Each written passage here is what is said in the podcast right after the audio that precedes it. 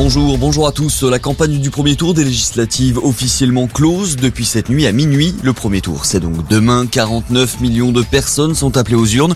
Et du côté des Français de l'étranger, ils sont 1,4 million à d'ores et déjà pouvoir voter pour le second tour. C'est la peine maximale qui a été requise hier contre Salah Abdeslam à la cour d'assises spécialement constituée de Paris. La perpétuité incompressible réclamée par le parquet pour le dernier survivant du commando du 13 novembre 2015. D'autres peines allant de 5 à 30 ans de réclusion été requises pour les autres accusés lors de ce procès. Les plaidoiries de la défense commenceront la semaine prochaine. Ce jeune de 14 ans mis en examen et écroué pour le meurtre de sa petite copine à Clessay en Saône-et-Loire. La jeune fille avait été retrouvée poignardée à plusieurs reprises derrière l'école de son village jeudi. Le mis en cause a été présenté hier. Un juge d'instruction. L'expertise psychiatrique a révélé que son discernement n'était pas aboli au moment des faits.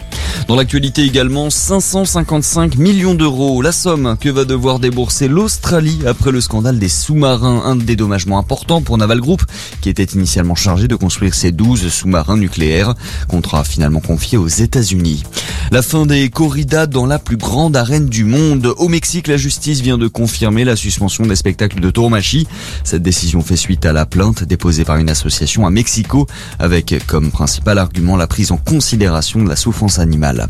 On passe au sport, le football et match nul en terre autrichienne hier pour les Bleus. L'équipe de France concède un décevant score de 1 partout pour le troisième match dans cette Ligue des Nations. Les hommes de Didier Deschamps sont désormais à la dernière place de leur groupe. Prochain match dans la compétition, ce sera lundi contre la Croatie. Et puis, top départ aujourd'hui, dès 24 heures du Mans, la 90e édition de la mythique course d'endurance. Et parmi les pilotes engagés, plusieurs curiosités. Sébastien Augier, le pilote de rallye ou encore l'acteur Michael Fassbender.